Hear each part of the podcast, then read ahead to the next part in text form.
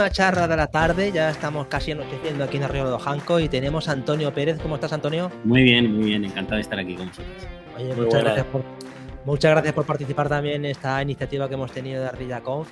Tú eres maestro quesero en la quesería de Cortijo La Vicaría. Eh, haces un queso excepcional, haces un queso desde, desde Puente de Génave con cabra autóctona, eso lo tienes que contar y nos parece que es un caso súper interesante por la parte primero gastronómica, luego artesanal y como una iniciativa que a nosotros nos lo han dicho, nos lo dijeron, nos lo dijo Marina de Café Sierra Segura, que también está aquí en el evento, y nos dijo que sabía de buena tinta lo complicado que es producir queso artesano y ganarse la vida con eso, con lo que yo creo que nos puedes contar cosas muy interesantes de, de cómo hace posible, aparte de trabajar un montón seguro, de llevar un proyecto como ese de queso artesano desde Ponte de Genave? Bueno, pues con, con ilusión sobre todo, eh, con muchas ganas de hacer cosas diferentes y de hacer algo desde, desde la sierra. Yo uh -huh. no soy yo no soy de nacimiento de Jaén, yo soy albaceteño, uh -huh. nací en Albacete, estuve allí 33 años, yo me formé en Albacete, estudié ingeniería allí, y llegó un momento que, que me cansé de la vida en, la capital y decidí venirme para acá. Mi padre sí era de aquí, eh, de un cortijo de la zona, y mi madre albaceteña. Y decidí, porque siempre me ha tirado mucho esta tierra, eh, venirme para acá. Yo tenía claro que yo no quería comprar casa en Albacete ni allí. Y, y, de la noche a la mañana, pues me vine para acá, dejé la empresa donde estaba, que me podía haber jubilado perfectamente en ella, ya era socio de, de esa empresa. Eh, una empresa que a día de hoy sigue funcionando. Y ya, ¿Y a qué se dedicaba esa empresa? ¿A qué dedicaba era una consultoría eh, que se dedicaba a formación, se dedicaba a prevención de riesgos laborales, se dedicaba a temas de ingeniería, consultoría, uh -huh. implantación de normas de calidad. Y, y, y, bueno, y decidí que, que, quería hacer un cambio, que quería hacer algo con, con, mis manos. Ajá, vaya. Por eso decidí de la noche a la mañana que me iba bien allí. Ya tenía mi dividendo, ya incluso cuando yo me vine, yo ya cobraba de mi empresa sin necesidad de ir a trabajar, porque es una empresa que funciona con 15 ah, trabajadores. Y venirme para acá y cambiar mi vida. Al final he traído a mi mujer, mi niña ya ha nacido aquí y ya llevamos seis años aquí. ¿Seis años? Vaya, es un cambiazo, ¿no? Te planteas hacer queso, pero sí. tú tienes alguna herencia familiar de producir, producir queso. ¿Cómo está Me hubiera gustado tener algún abuelo o tatarabuelo que se hubiera dedicado a esto porque me guiara un poco, pero no, no tengo absolutamente ninguna, Vaya. ningún familiar que se haya dedicado al queso. Es más, yo ni siquiera era, era muy quesero a la hora de, de probar quesos y demás. Pero sí que es cierto que, que, vi la oportunidad, porque mi quesería es propiedad del Ayuntamiento de Puente de Génave, uh -huh. al igual que otros muchos proyectos, y licité por, por quedarme la quesería. Eh, el primer año no tuvimos la oportunidad de quedarnos, eh, y el segundo año que licitamos, eh, sí, que, sí que entramos a formar parte del proyecto. Pero no, no tengo ninguna relación con... Vaya, eso, ¿eso tú lo sabías, Nacho? ¿Tú sabías esa historia? No. no nadie, nadie, la sabe. No, pero ahora Yo no tenía, yo, yo, voy a ser sincero, yo voy a contar toda la verdad. Yo no había hecho, yo cuando licitamos por la quesería, mmm, no la dieron. Yo tenía otro socio, porque mi socio de, de Albacete en la otra empresa, cuando le dije que me iba, dijo que no, que, que si era un tema de dinero, que le dijera lo que quería ganar. Digo, no es un tema de dinero, es un tema personal. Vamos. personal eh, y se vino conmigo a montar, a montar la quesería. Se asoció conmigo en, en este proyecto también. Entonces era imposible compaginar. Él vivía en Albacete, su familia en Albacete, yo aquí la mía. Entonces hicimos claro. un proyecto. Nos cambiamos las partes de las empresas sin valorarlas ni nada, porque somos amigos. Entonces primaba antes la amistad que, que cualquier eso está muy bien, ¿eh? Eso está muy bien. Habitual, y, y, y, bueno, y, y, eso es lo que, eh, lo que sucedió. Es interesante esto que cuentas de que el Cortijo de la Vicaría es propiedad del Ayuntamiento de Puente sí. de Génave. ¿Y cómo funciona eso? ¿Tienes una concesión? ¿Ellos abren eh, un proyecto para establecer un negocio allí? ¿Tú piensas en el que sería? Em, el Ayuntamiento de Puente de Génave, mm, como iniciativa del, anterior alcalde que hay ahora, David Avilés, hizo diferentes proyectos en Puente de Génave muy interesantes eh, con el fin de crear empleo en el pueblo. Yo considero que es eh, uno de los pocos alcaldes que se ha gastado realmente el dinero en hacer algo productivo. Y a lo mejor no, no cambiar baldosas que están nuevas por poner otras igual de nuevas, ¿no? Eh, entonces, David Avilés eh, montó una empresa de parques de madera de olivo en Puente de Génave, hizo el, proyecto de la quesería, todo eso fue con el plane de Zapatero, el, famoso plane de Zapatero. el plane. plane, tanto se criticó. Eh, y la quesería se montó con ese plane. También compró una finca de olivar, rehabilitó el cortijo de la quesería. Nosotros estamos en un antiguo cortijo andaluz que dentro se hizo una quesería pero no, se modificó, el cortijo era tal cual y después se añadió alguna parte nueva, pero mm, yo tengo unos muros de cortijo y estoy en un antiguo cortijo andaluz que tiene un, atractivo interesante. La sí, y sí, ya solamente desde, la carretera es un edificio que llama la atención. Llama mucho la atención. También se rehabilitó la antigua fábrica de, aceites de, la Vicaría, que también la compró el ayuntamiento, y se hicieron diferentes proyectos. Eh, también la ganadería eh, eh, compró una finca y hizo una pequeña granja con el fin de que se pudiera formar en el pueblo y pudiera tener trabajo. Vale. Después eh, el ayuntamiento mm, se dio cuenta que lo mejor es que aquello acabara en manos privadas y que esas manos privadas consiguieran dar empleo en el pueblo. A día de hoy funciona la fábrica de madera, funciona la ganadería, el ganadero mm, que está a 50 metros de la quesería eh, se implantó cuando yo, este ganadero, y los dos hemos ido un poco a, la par en, tiempos eh, a la hora de desarrollar el proyecto. Y todo eso es propiedad del ayuntamiento y nosotros licitamos, a, se licita por el proyecto, es público, a sobre cerrado, tú defines qué dinero darías de alquiler al mes por ese proyecto y, y presentas una memoria o un plan en función de lo que vas a hacer. Y luego se reúne el equipo de, de gobierno y decide qué proyecto es más interesante y qué, proyecto va a pagar más alquiler al final. Y tú estás desde el primer día, desde que consigues la concesión, eh, estás operando no, ininterrumpidamente durante este tiempo. El primer año, yo, nosotros nos quedamos en junio de 2016 y en febrero de 2017 porque el anterior quesero que hubo ahí perdió el registro sanitario y costó unos siete meses volver a reactivar todo el papeleo que... Entonces, nosotros desde junio de 2016 hasta febrero de 2017 estuvimos preparando la quesería, haciendo diferentes obras para adecuarla al tipo de queso que nosotros queremos hacer y en febrero pudimos empezar a vender de 2017. Fíjate, Nacho, que esto es se repite mucho ¿eh? en las charlas que hemos tenido, el tema burocrático, los trámites, sí. las actividades. Ana también y, oye, ¿esto qué pasa aquí? Eh? Habrá que dar un toque de atención Sí, pero bueno, para cualquier cosa, ¿eh? El tema de papeles es súper lento todo. No sé por qué hacen eso. Es la parte esa del, la parte negra del emprendimiento, que, el, que no siempre se cuenta. La parte, lógicamente, el sector público quiere dar una imagen, pero luego la realidad es que hay que dar el do de pecho cuando hay que acceder a los procesos, hay que dar facilidades.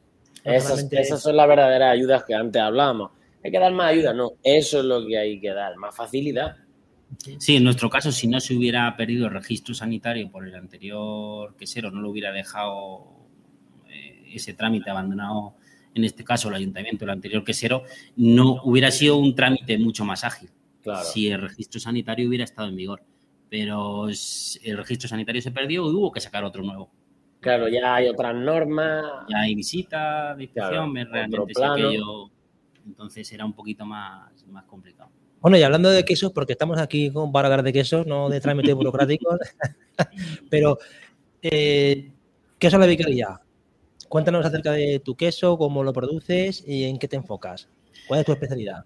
Bueno, nosotros hacemos todo queso de cabra, 100% cabra. Elegimos la cabra porque mm, tenemos la ganadería a 50 metros de la quesería. Eso nos permite tener siempre leche recién ordeñada. Aún así, yo sí que cuando llegué aquí lo que hice es entrevistar a todos los ganaderos que pude de la Sierra de Segura. ¿Cuántos son esos? Eh, yo entrevisté primero a todos los más cercanos y esos son muy pocos. Yo visitaría quizás a seis ganaderos, porque ganaderos que realmente produzcan una cantidad de leche mínima, que se dediquen a ello y demás, no hay tanto, desgraciadamente. La ganadería se está perdiendo. Sí, eso, perdona que te corte, pero es verdad porque yo que me fijo cuando voy con el coche y por ahí para decirle al chiquillo, mira, ahí tienes hmm. animalitos, las bajitas. Es verdad que hay pocas. Eso sí que hay muy pocas. Y encima en la Sierra de Segura siempre ha habido la orientación hacia la cría de, la oveja, de la oveja segureña, y la oveja segureña está orientada a criar el cordero segureño. Vale. A medio litro de leche y, y si ya de ahí tenemos que hacer queso y que el cordero se pueda alimentar, pues no hay para los dos. Entonces hay que elegir.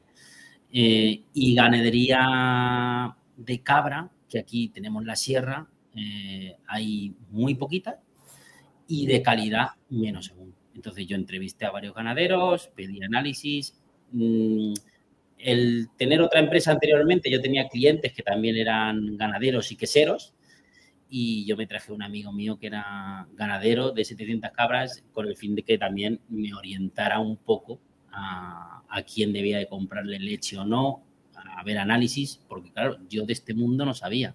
Entonces, ¿qué hice? Intentar traerme a amigos míos aquí a que me orientaran a qué ganadero comprar, eh, porque yo lo que sí tenía claro es que quería comprar bajo análisis, algo muy, muy bueno. Y solo encontré dos ganaderos que tenían algo que era realmente excepcional.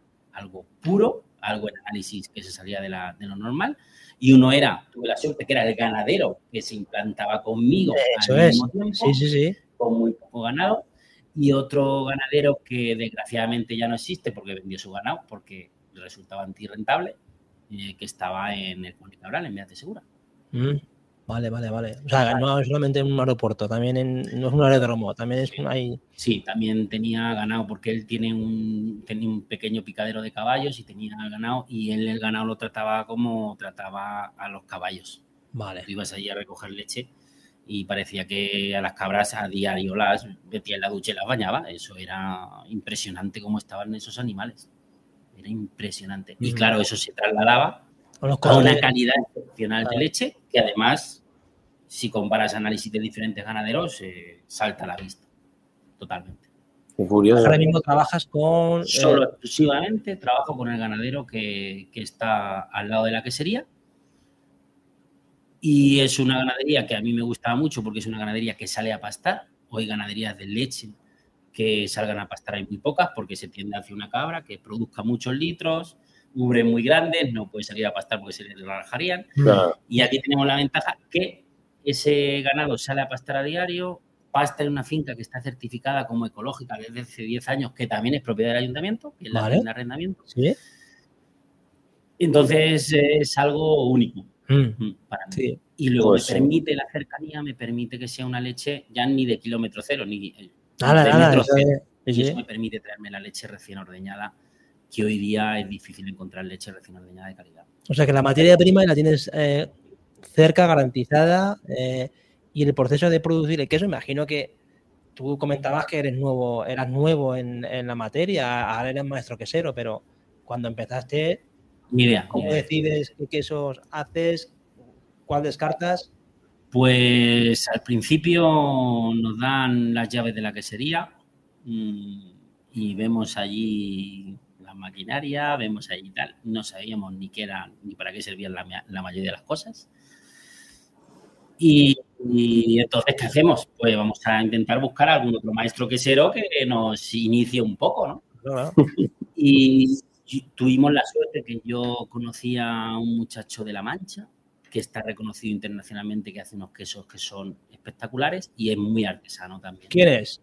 Pues José Luis Avellán, de Queso La Rueda, está en Villamalea. Ah, Villamalea. es un amigo, una bellísima persona. Él también fue el ganadero que vino aquí y él se vino a Puente de Génave a quitarme a mí a mi antiguo socio todos los miedos que nosotros teníamos. Nos quitó los miedos. Eh, se nos quitaron.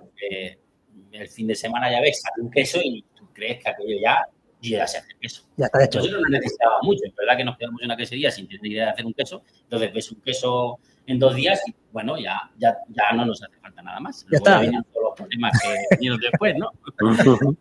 Pero al menos nos quitó esos miedos y encima nos, nos, nos introdujo a hacer quesos muy diferentes de los que normalmente hay en el mercado.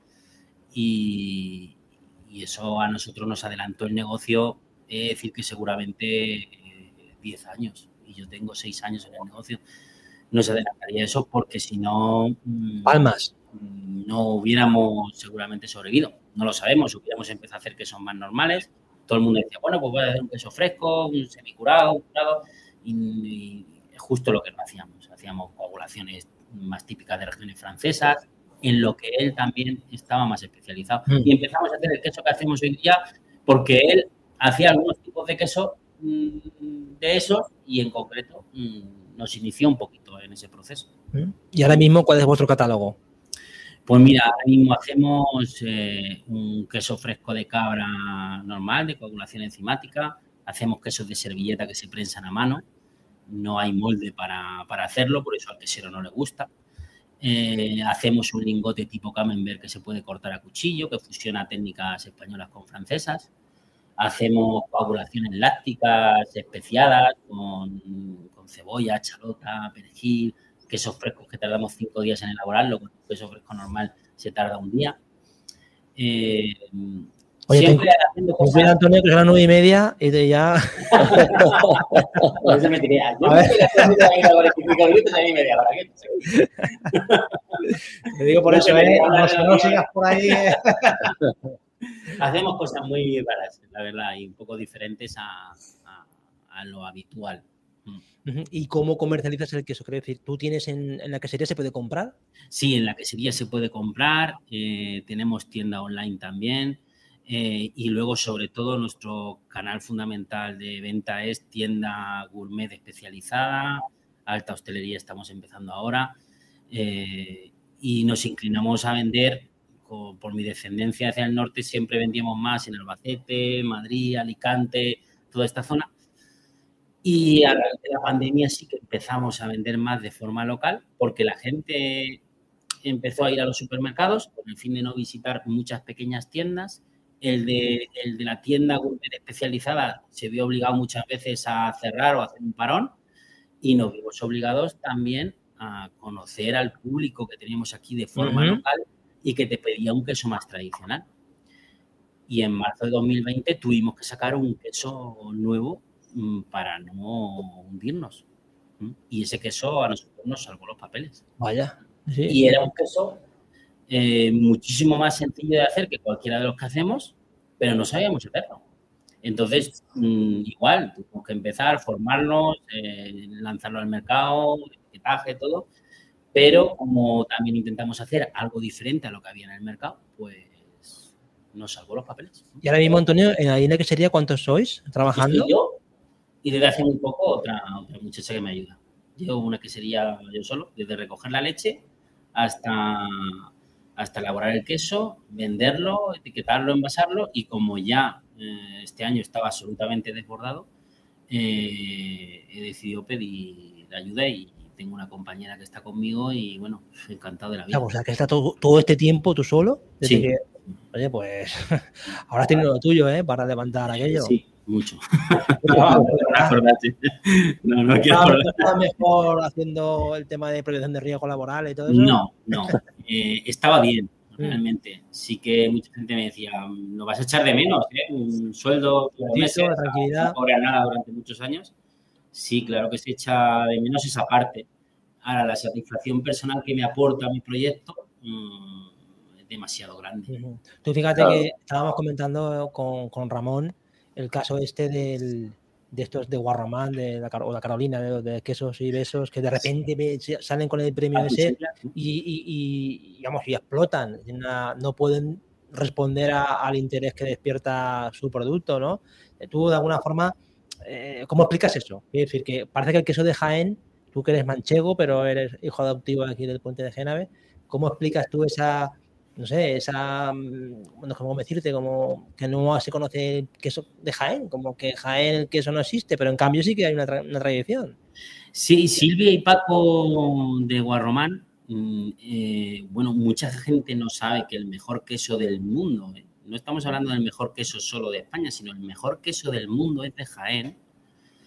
Y la gente sigue pensando, es que el mejor queso del mundo es un queso manchego. O francés. O francés.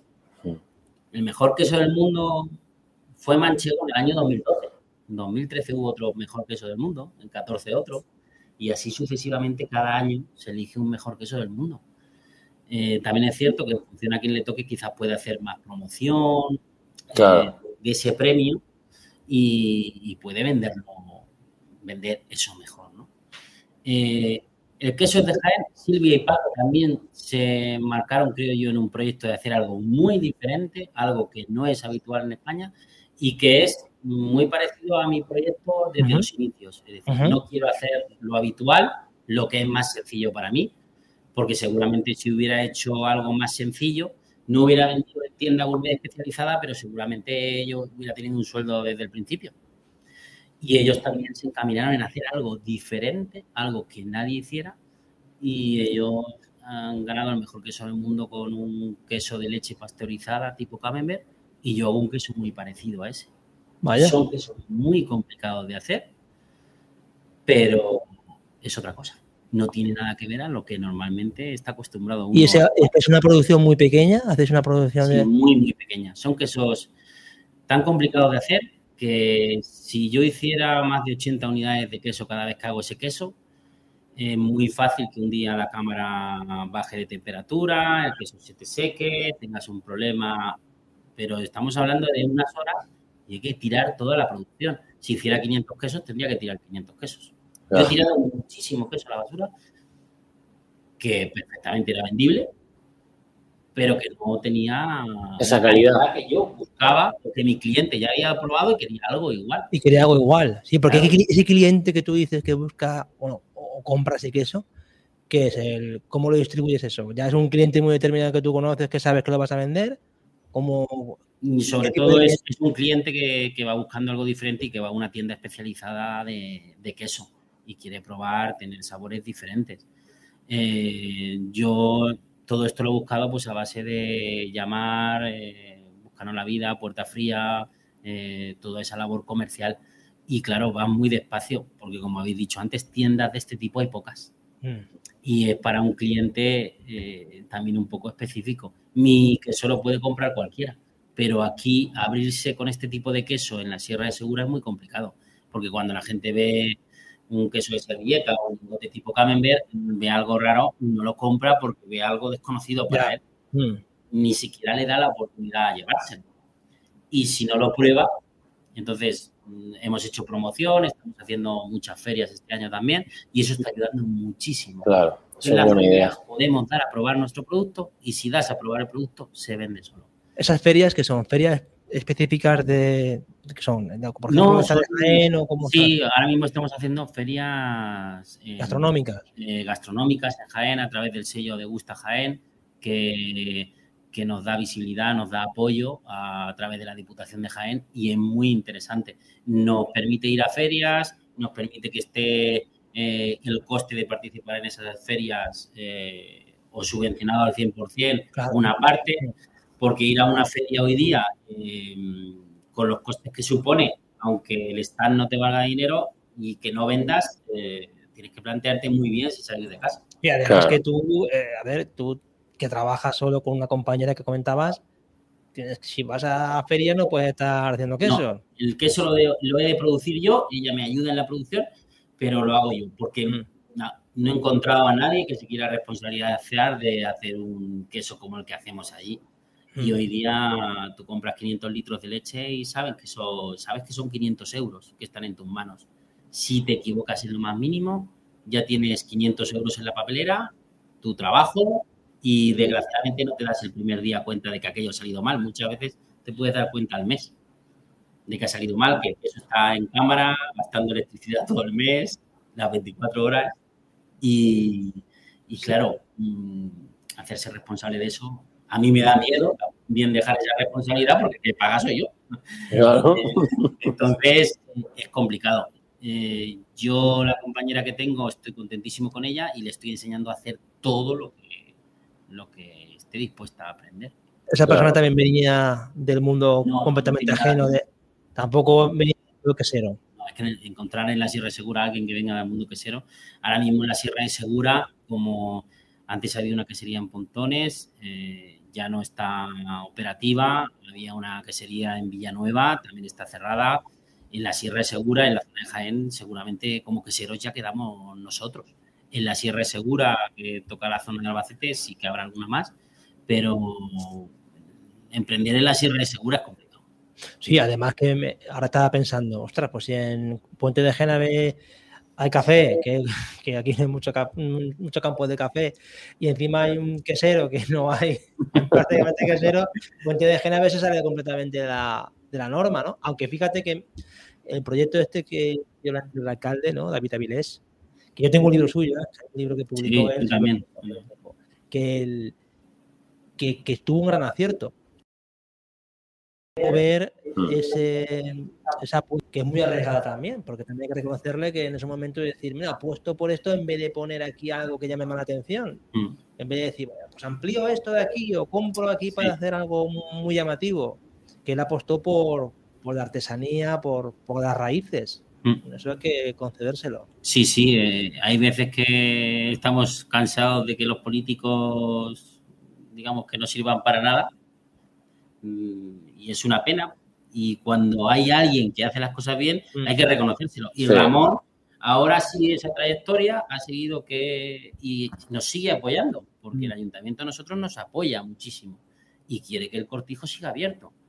Eh, pero aparte es un proyecto que le da un dinero al ayuntamiento porque nosotros pagamos nuestra alquiler. Hay un restaurante justo al lado de la quesería que también es propiedad del ayuntamiento y hay otra persona ahí que está él y su mujer y se dedican y viven en Puente de Génave y tienen su actividad empresarial eh, gracias a ello. Es verdad que es difícil porque yo cuando me presenté a la licitación me presenté yo y otra persona.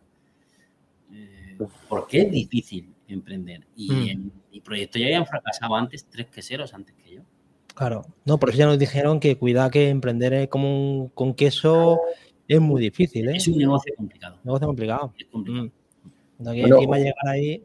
Una, digo, una de las preguntas que encima le estamos haciendo a todos es esa, ¿no? El cómo, como emprendedor, ¿qué, ¿qué piensa o qué es necesario para fomentar el emprendimiento en la comarca? ¿Qué crees? Mm, aquí tenemos un problema de, logística a la hora de, yo, por ejemplo, de, llevar mi queso a Madrid y demás, estamos en una zona tan de sierra que, mm. por ejemplo, la mensajería en frío no funciona del todo bien aquí en, la comarca. Y yo me mm. veo limitado en que los meses de verano tengo que cerrar mi tienda online y decir, estos quesos no se venden. Ya. Eso es un problema para mí. Y, y, claro, si tuviéramos mejor comunicación, eso cambiaría. Ahora empieza a resultar más interesante ir a Jaén que, a lo mejor no dirigirte al Albacete. La mensajería, por ejemplo, que no funciona en frío, funciona muchísimo mejor y sí que nos permite que hoy un queso te lo recojan a las 5 de la tarde en Puente de Genave y por la mañana esté en Barcelona a las 10 de la mañana. Mm. Pero eso te lo permite hacer los meses de, invierno. Los meses de verano, por ejemplo, tenemos, tenemos un problema. La logística es un problema. Quizás más apoyo, algo más de apoyo de las administraciones, el que se valorara que las empresas que se quedan en la Sierra de Segura tenemos una dificultad añadida porque aquí no tenemos clientes. Claro. muchas veces pienso, mi quesería en Madrid, en Almería, yo me he formado con muchos queseros, el año pasado estuve en el baño de los Pedroches y yo, yo pensaba, hay queserías, estuve en Cádiz el año pasado también formándome, en otras queserías que funcionan, que son de éxito, pero allí no paraba el timbre de tocar a la puerta al cliente una y otra vez. Ah, vaya. de otro un cliente que además no es recurrente, que es un turista. Y sin tener que hacer quesos tan complejos de hacer como los hacemos aquí en la Sierra de Segura, el negocio funcionaba. Mm. Era rentable. Y entonces tú te preguntas, ¿me equivocado sí? es un reto. Aquí sí, sí, sí. mi quesería en, en una gran ciudad estaría dando beneficios muchísimo antes que aquí.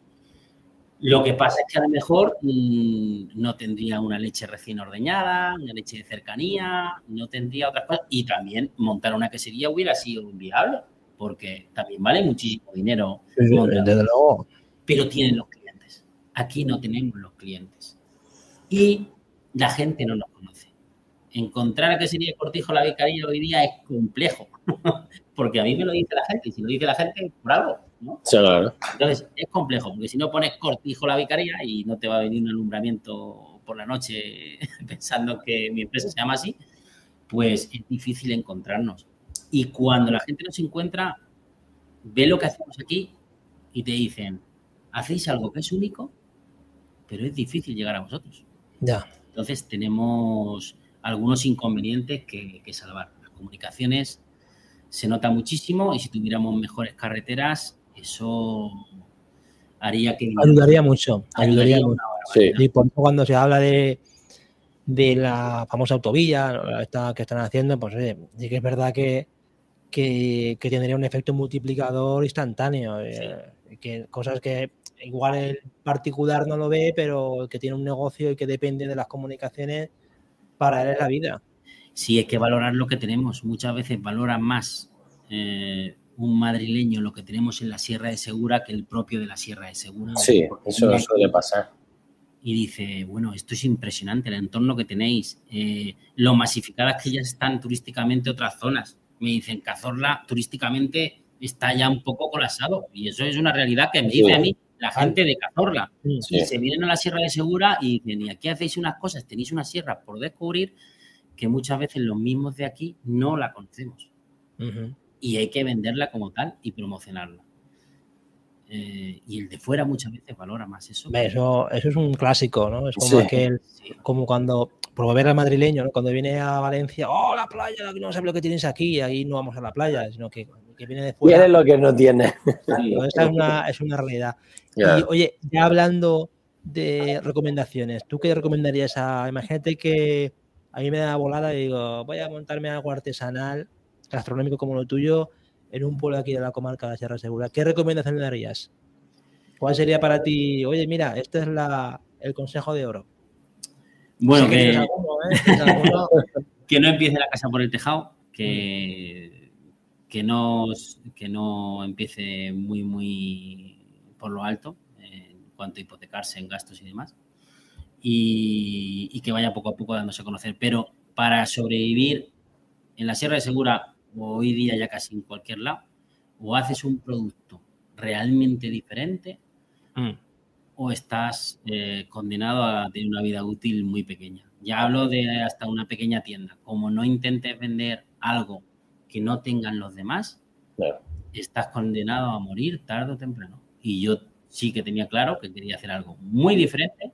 Me he empeñado en ello y aunque eso me ha supuesto no tener rentabilidad en casa durante muchos años, pero eso es lo que ha hecho que yo siga en pie, hacer algo que no tiene la mayoría, sino el proyecto ya hubiera muerto. O sea, que quede claro, ¿eh? eh Nacho, marcar la, diferencia. Diferencia y calidad. Sí, sí, si no eres diferente, no, no hay nada que hacer. Nacho, ¿alguna pregunta más? Ya pasamos al, o ya pasamos a la pregunta de Ramón. Sí, creo que es la de Ramón. Creo que las tenemos todas. Venga, si no la de Ramón, la ha contestado. Vamos con la de Ramón y no vamos a costar. Bueno, es que la de Ramón creo que lo estamos hablando. Es la diferencia de, cómo vender el queso de Jaén.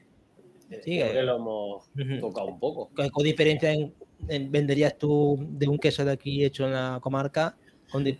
¿Qué diferencia ¿qué matiz tendría ese queso? Pues mirar, eh, yo lo primero que me planteé cuando empecé el proyecto es, yo soy manchego de nacimiento. Para mí, eh, puedo tener eh, más conocimiento a la hora de elaborar ese queso manchego, ¿no?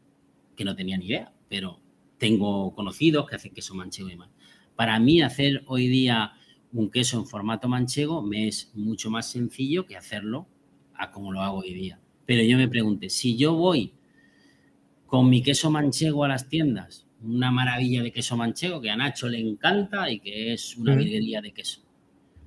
Pero pienso, si yo cuando voy a las tiendas en la vitrina ya me encuentro dos o tres tipos de queso manchego, esa persona que los vende le funcionan muy bien esos quesos, ¿por qué va a meter un cuarto para dejar de vender el segundo o el tercero? Y para y al cliente, claro. Claro, entonces, y ellos, te lo decía, dice, ¿por qué voy a meter el tuyo si es una maravilla de queso? Pero si es que las otras tres maravillas que tengo, que hay quesos mancheos que son espectaculares, sobre todo los quesos manchegos de productores pequeños que siguen eh, produciendo con ganadería realmente extensiva, ese es el valor que yo veo ahí, porque hay otro queso que, que es de formato manchego y puede ser más industrial. Hay quesos manchegos ya buenísimos, Mm, a mí competir en el mercado en eso me iba a resultar difícil. Yo hago un queso con formato tipo manchego, pero es un queso de Jaén. Y el formato es eh, redondo con su pleita. Pero yo empecé a hacer ese queso porque otro queso mío ya se vendía muy bien, que es el queso de servilleta en aceite. Y un cliente mío de La Mancha, que yo vendo mucho queso en La Mancha. Vaya. Yo vendo y me dijo, Antonio, este mismo queso tuyo eh, gusta mucho a la gente Tú ahora me redondo y en cuñas y vendemos el doble que vendíamos antes. Hmm. Porque la gente quiere eh, ese tipo de formato. Dice, pero como la gente. Y estás haciendo un queso de cabra, el queso mm, formato, el queso manchego de verdad es un queso de oveja. Y en cambio estoy en los lineales compitiendo con queso de denominación de origen oveja y yo estoy haciendo cabra. Tienes que hacer algo diferente. Podría haber hecho algo de oveja y no lo he hecho pero eso ya está en el mercado, ya funciona. Pues hice algo más complejo. Mm. Pues mira. Resulta más fácil hacer. Claro que sí. Queso manchego, un queso manchego yo lo puedo voltear cada dos días y el lingote tipo camembert tengo que voltearlo dos veces al día. Ya. Me da muchísimo más trabajo, pero es diferente. No digo que es diferente. Es diferente. ¿Te has traído un poco de.? No he traído nada de Es como horario, afecta el horario. Oye, no, he traído nada. ¿Algún plan de futuro, algo que tengas en la cabeza, en tu radar?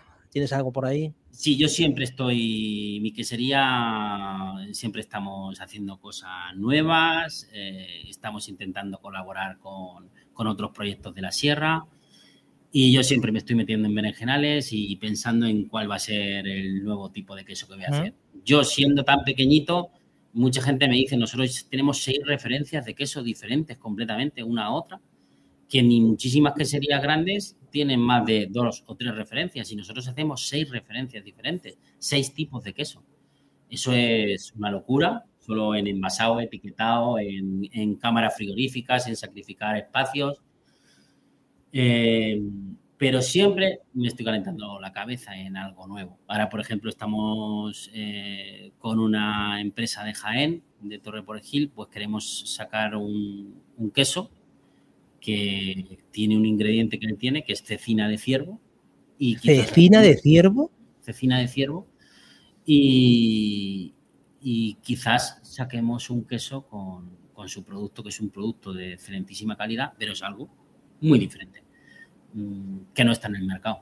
Pues ahora estamos, eh, hemos empezado a hacer las pruebas, eh, estamos dejándolo como maduro en cámara. Cualquier prueba cuesta muchísimo dinero, muchísimo tiempo, muchísimo calentamiento de cabeza porque hay que ver cómo va a evolucionar ese queso dentro de seis meses y, saber cómo va, pues. a evolucionar. Y siempre estamos, hacemos quesos de coagulaciones francesas, siempre tenemos esa línea. Eh, el año pasado yo cerré mi quesería semanas enteras para irme a formarme al Valle de los Pedroches medio año, en la que considero que es la mejor escuela de queseros de España. Era una escuela que allí había una quesería montada, una granja, y nosotros estamos haciendo queso donde se han formado la mayoría de los queseros de Andalucía y vienen queseros de todo el mundo a formarse ahí porque eh, tienes profesores franceses de primer nivel, investigadores y, yo decidí mm, aprovechar la pandemia para decir, ahora que está la cosa un poco más parada, eh, voy a cerrar mi quesería, llamándote a los clientes, no hay queso, lo siento, no se puede hacer. Estoy formándome y la gente dice, pero, que tienes que comer todos los días, ¿no? es, muy, duro, ¿eh? fue, duro porque cerrar tu negocio para hacer una formación especializada y no me arrepiento en absoluto porque gracias a ella hemos mejorado muchísimas tecnologías, muchísimos quesos que antes hacíamos yo considero que ahora están más ricos, que duran más tiempo y, y siempre estoy, ahora también queremos hacer un, postre lácteo, que es un queso francés batido con, con una mermelada de, de, aquí de la zona, es una mermelada ecológica de arándanos, de otra empresa que, que viven en Puente de Génave. Y, ¿También de, Puente de Génave? Viven en Puente de Génave y ellos están en Castellar, ¿sí? Castellar. Ah, en Castellar. Y local. Eh, también súper emprendedores con un producto ecológico eh, haciendo conservas, mermeladas y... ¿Tú los conocías, Nacho? Antonio. estamos aquí. yo estoy disfrutando porque estamos. estoy, disfrutando porque estoy conociendo de primera mano cosas increíbles. ¿eh? Yo, vamos, si yo que soy de fuera lo estoy descubriendo, imagino que los de aquí también estarán mm. dando salto porque tu historia es increíble. La verdad es que yo no. Me ha sorprendido, ¿eh, Antonio? Te lo digo por.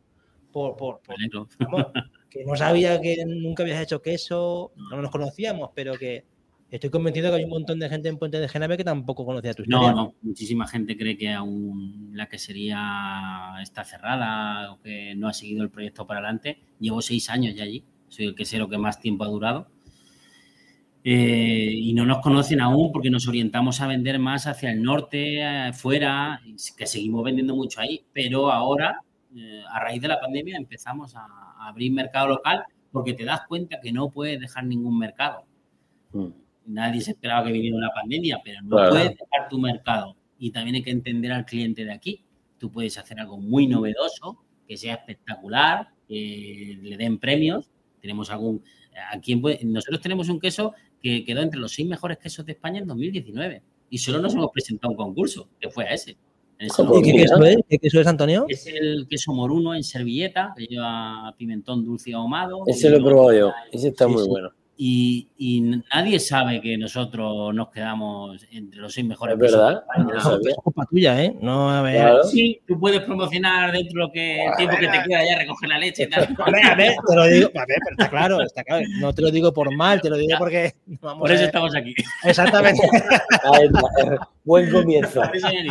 Buen comienzo. Nosotros sí, muy contentos de tenerte aquí. Ya para finalizar, Antonio, eh, estamos haciendo el jueguecito este de pasar las preguntas entre, entre los ponentes, entre las charlas. Te toca una paisana, te toca Marina, a Marina Vilés de Café Sierra Segura. Lánzale alguna pregunta así incómoda, algo que digas, uy, a ver por dónde salgo. Eh, bueno, Marina, Además, somos vecinos de calle, ¿eh?